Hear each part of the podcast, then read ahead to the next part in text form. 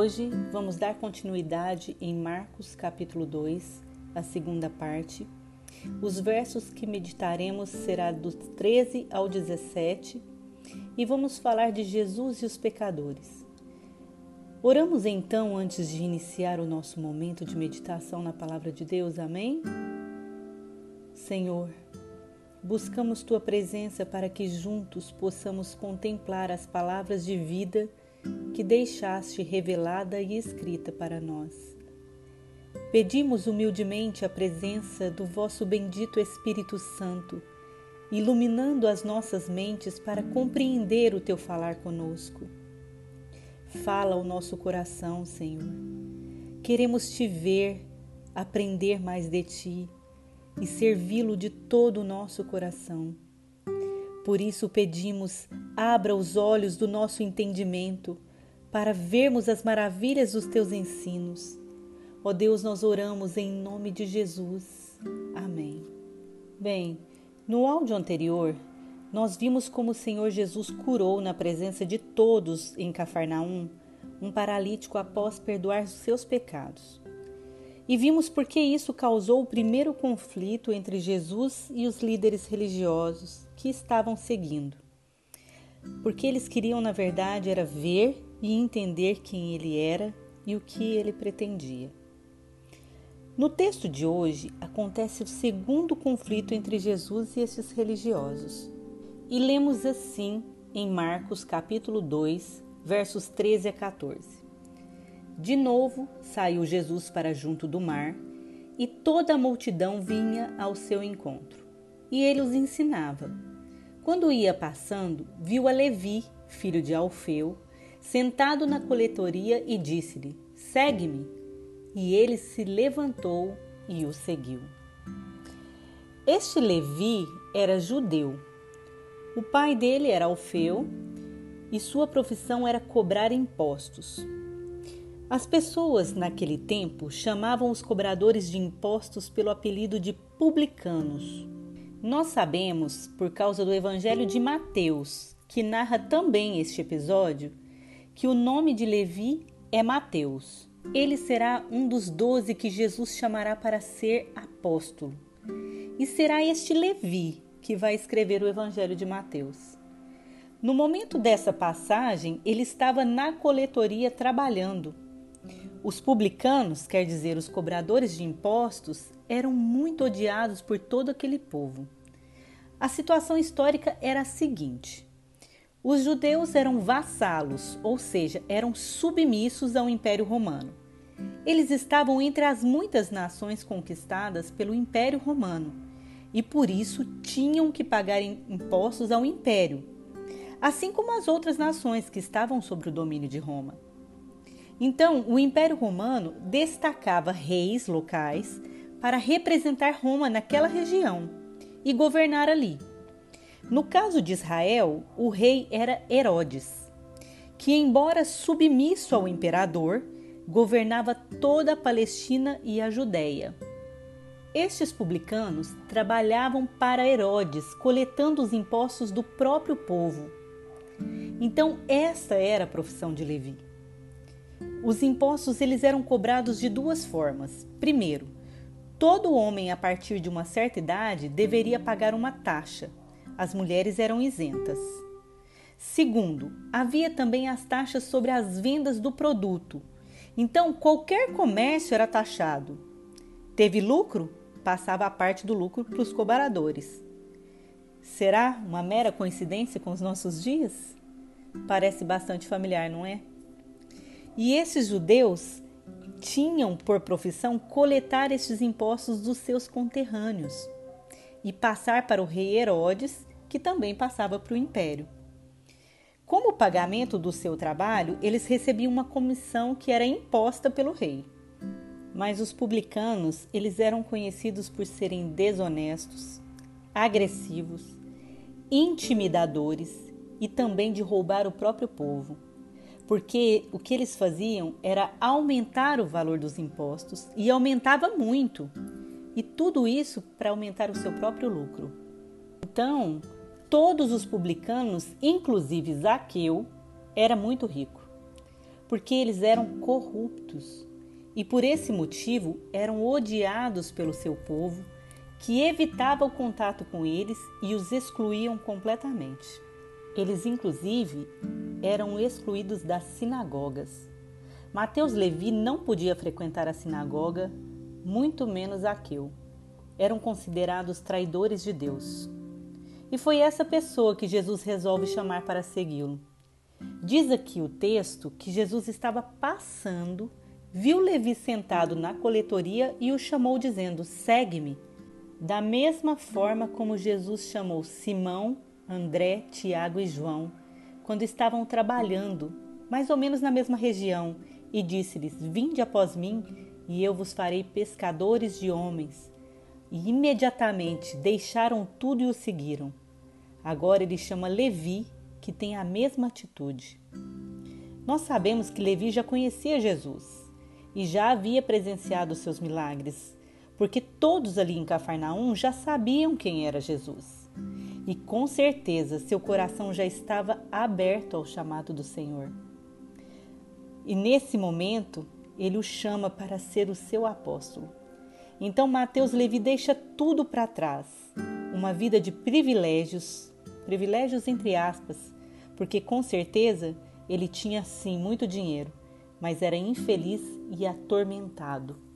E diante do chamado, ele não pensa nem um segundo, deixa tudo e segue o Senhor Jesus.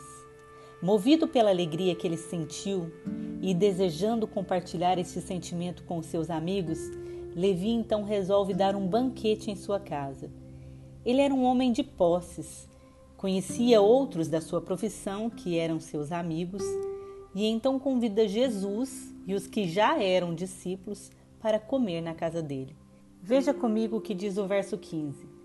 Achando-se Jesus à mesa na casa de Levi, estavam juntamente com ele e com seus discípulos muitos publicanos e pecadores, porque estes eram em grande número e também o seguiam. No Evangelho de Lucas, que também conta essa história, diz claramente que Levi ofereceu um grande banquete a Jesus em sua casa. O texto diz que haviam dois grupos de convidados por Levi no banquete. Um grupo eram os publicanos, os colegas de profissão dele, mas havia também um outro grupo que aqui é chamado de pecadores. Mas nós precisamos entender que este grupo, que era chamado de pecadores, eles não eram chamados assim porque viviam na prática do pecado, como viver na prostituição, roubando ou cometendo assassinato. Não é isso. Era porque eles não cumpriam as leis estabelecidas pelos fariseus. Bom, os fariseus haviam criado regras, como por exemplo, no sábado só podia caminhar um quilômetro. Quem fizesse diferente estava pecando toda vez que chegasse do mercado, tinha que fazer um ritual de lavar as mãos, de se lavar, e essas são apenas de algumas das normas criadas por eles. Eram muitas regras. Mulher jamais poderia sentar à mesa com um homem. Eram muitas regras que não estavam nos mandamentos de Deus. Bom, na época de Jesus tinha muitas dessas leis que não passavam de tradições humanas e, era, e elas tinham sido criadas pelos fariseus. E quem não seguisse à risca a instrução desses religiosos era considerado pecador. Em Marcos, capítulo 7, nós vamos aprender mais sobre isso. Mas então, pecador aqui era alguém que não seguia a religião dos fariseus, que eram os líderes religiosos da nação de Israel entendeu? E havia muitas pessoas que não viviam como eles impunham. Por isso, eram excluídos e considerados pecadores. O texto nos diz que eles eram numerosos e que seguiam a Jesus. Afinal, eram pessoas rejeitadas pelos líderes religiosos, mas eles encontraram abrigo em Jesus. Por isso, os fariseus viviam em contenda com o Senhor Jesus porque o povo que seguia ele era justamente os que eram condenados, eram considerados de má reputação. E não demorou para que eles dessem as suas opiniões, não é verdade? Logo destilaram seus venenos e a gente pode ler o que o verso 16 diz para nós. Os escribas dos fariseus, vendo-o comer em companhia dos pecadores e publicanos, perguntavam aos discípulos dele: Por que come e bebe ele com os publicanos e pecadores? Para que eu e você entenda o peso dessa fala dos fariseus, nós também temos que entender o que representava comer junto no Antigo Oriente. Afinal, aqui existe um contexto histórico. E para aquele povo, a maneira mais expressiva de amizade com alguém era se sentar à mesa e comer com ele. Isto significava intimidade, fazer parte do círculo de amigos mais íntimos, uma cultura bem diferente da nossa. E é por isso que os escribas e fariseus ficaram tão escandalizados ao ver Jesus entrar na casa de Levi e comer com aquelas pessoas. Mas Jesus faz isso sabendo que ele iria provocar. Afinal, os fariseus se achavam acima de tudo e de todos, inclusive o nome fariseu já significa separado. Eles eram orgulhosos, arrogantes, e jamais se misturavam com estes que eram por eles considerados pecadores e inferiores. Então eles não aguentam de tanta raiva e perguntam aos discípulos de Jesus: Por que o mestre de vocês come com esse tipo de gente? O mestre de vocês faz sinais, faz prodígios, perdoa pecados, se declara o filho do homem, mas se relaciona com essas pessoas? Então Jesus ouve e os responde primeiro com um provérbio popular que faz bastante sentido. Os sãos não precisam de médico, e sim os doentes. O que é bastante lógico, não é verdade? Aqueles que precisavam dos seus conhecimentos haveriam de ter. Aqueles que precisavam de restauração haveriam de ter. Aqueles que precisavam de cura haveriam de ter. Basta buscá-lo, desejá-lo e segui-lo. Mas Jesus faz também um comentário para justificar a sua atitude. E ele diz: Eu não vim chamar justos, e sim pecadores. Aqui o Senhor Jesus define a sua missão. Ele veio ao mundo como um médico. E a doença que ele veio curar é a pior de todas as doenças. Ele veio curar as pessoas da doença do pecado a doença que é a raiz de todas as outras, que mata não somente o corpo, mas destrói, condena a alma à morte eterna. E então, todos os que se reconheciam pecadores e queriam a remissão dos seus pecados eram cuidados por ele e ainda são. Basta querer. Mas aqueles fariseus e escribas se achavam justos diante de Deus, eles se achavam perfeitos. As suas mentes cegas pela vaidade os faziam crer que não tinham pecados diante de Deus. E por isso Jesus era uma figura estranha para eles. Eles eram incapazes de compreender os atos do nosso Senhor Jesus. Enquanto para os fariseus ficar perto dos pecadores significava se contaminar, para Jesus seria abençoá-los com a sua influência. Tudo o que o Senhor queria era levar aquelas pessoas que se sentiam mal por suas falhas, por suas transgressões, levá-las ao arrependimento genuíno e transformar os seus corações. Todo aquele que se arrepende e o busca encontra reconciliação e o cuidado de Deus. Mas aqueles que se sentem justos e bons o suficiente em sua espiritualidade, cuidado sua mente pode estar te enganando e te impedindo de enxergar a imundície por trás de uma vida de aparências e regras cumpridas à risca. Em Mateus capítulo 9, verso 13, Levi registra que Jesus lembra àqueles religiosos o que está em Oséias capítulo 6, verso 6, onde diz assim: Misericórdia eu quero e não sacrifício. Deus valoriza a misericórdia é preciso buscar o conhecimento verdadeiro de Deus e praticá-lo em nossas vidas. De nada adianta viver dentro de uma religião fazendo sacrifícios, cumprindo regras de homens, mas com um coração preconceituoso ou uma língua acusadora. A santidade não está na aparência, mas no coração e nos atos de amor e compaixão do indivíduo. E não se esqueça: para Deus não adianta usar máscaras. O que ele vê é o interior. Ele sabe o que está oculto. Que passagem maravilhosa! O que nós então podemos aprender com ela? Primeiro, mais uma vez o poder e a autoridade de Jesus, quando simplesmente passa pela coletoria e chama Levi, segue-me, e aquele homem deixa tudo para trás e o segue. O chamado irresistível de Cristo, como isso é incrivelmente maravilhoso. Segundo, a razão a qual Jesus veio ao mundo ele veio morrer numa cruz, tudo para nos libertar da doença chamada pecado.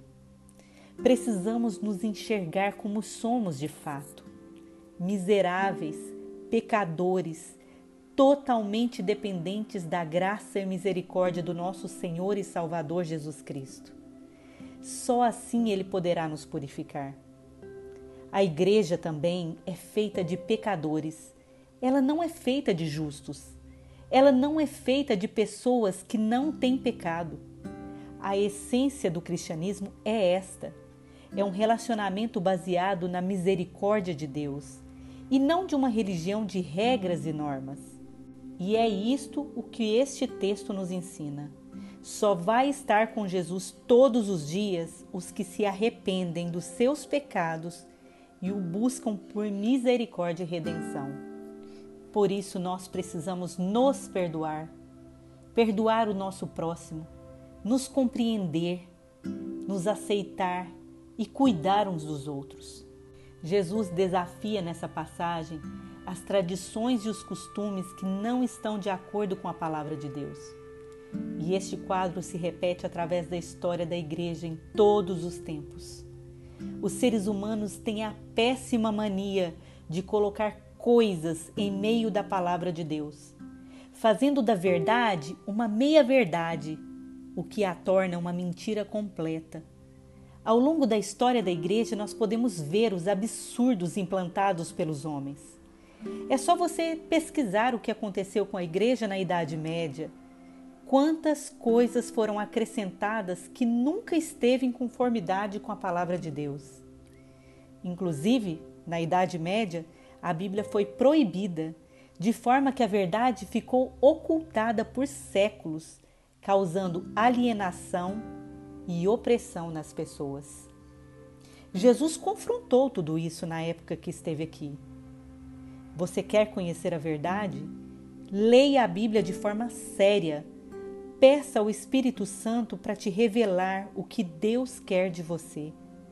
Não busque em homens, a Bíblia é a mesma de sempre. É a palavra de Deus revelada de forma escrita e ela nunca mudou. Busque nela o que Jesus realmente falou. Que a minha e a sua consciência jamais se prenda a tradições humanas, mas busque na palavra de Deus a regra de fé e vida para os seus dias, para os nossos dias. Jesus quebrou as tradições da sua época porque não estavam em conformidade com a palavra de Deus. E nós também hoje, com firmeza, com sabedoria e amor, precisamos nos firmar no que Deus nos diz. Ele deixou tudo escrito para que pudéssemos examinar e ver se de fato o que estão nos ensinando é coerente com a sua palavra ou não. E para mim e todo aquele que sabe que é pecador e precisa de perdão, o cristianismo foi feito para nós.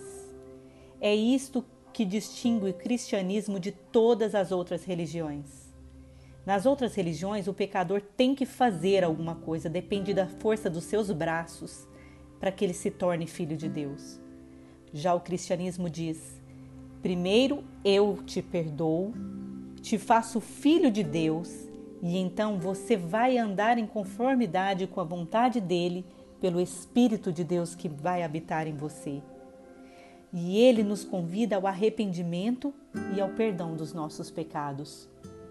Para aquele que pode se examinar agora, se for como um dos fariseus, olha para o seu próximo de cima para baixo? Você que tem um espírito crítico, de censura, de julgamento, de preconceito e está sempre vendo os defeitos dos outros e é incapaz de ver os seus? Nós eu e você somos desafiados por esse texto a examinar as nossas vidas. Será que enxergamos quem somos de fato? Será que enxergamos que somos salvos pela graça de Deus, pelo seu sangue derramado na cruz? Ou será que achamos que somos salvos porque somos bonzinhos e praticamos boas obras? Em que você baseia o seu relacionamento com Deus? na sua religiosidade, na sua moralidade, porque isso não vale absolutamente de nada diante de Deus. Só há uma maneira de nos achegarmos a Deus: é com um coração quebrantado, arrependido e humilde, dizendo: Senhor Jesus, eu sou manchada pelo pecado e a minha esperança está apenas em Ti porque tu viestes não para os justos, mas para chamar pecadores ao arrependimento. Purifica-me, Senhor, salva-me de mim mesmo e guia-me pelo caminho eterno. Nós oramos em nome de Jesus. Amém. Thank you.